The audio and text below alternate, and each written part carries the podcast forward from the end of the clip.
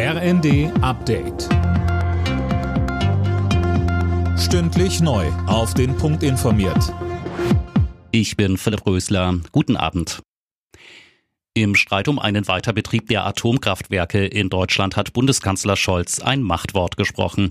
Alle drei noch am Netz befindlichen AKW sollen demnach bis Mitte April 2023 weiterlaufen können.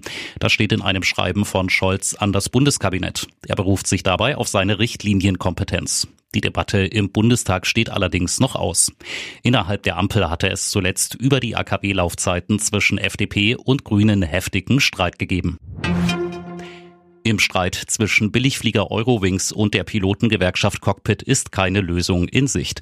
Beide Seiten werfen sich gegenseitig eine Blockadehaltung vor. Mehr von Tim Pritztrup.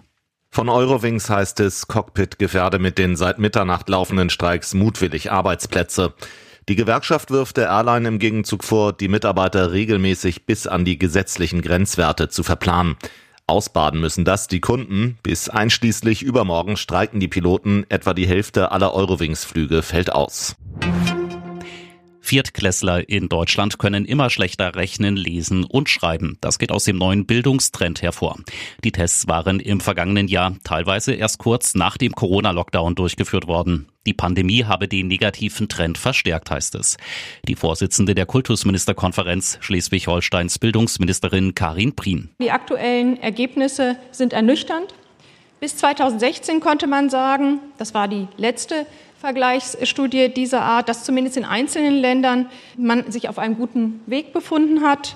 Jetzt sind wir deutlich zurückgefallen und ich will es auch klar sagen, hier müssen wir massiv gegensteuern. Mehr als jedes vierte Buch wird inzwischen online gekauft. Im vergangenen Jahr ist der Umsatz im Internethandel laut Statistischem Bundesamt nochmal deutlich gestiegen. Auch E-Books werden immer beliebter. 2020 wurden knapp 36 Millionen verkauft. Vor zehn Jahren waren es noch unter zwei Millionen. Alle Nachrichten auf rnd.de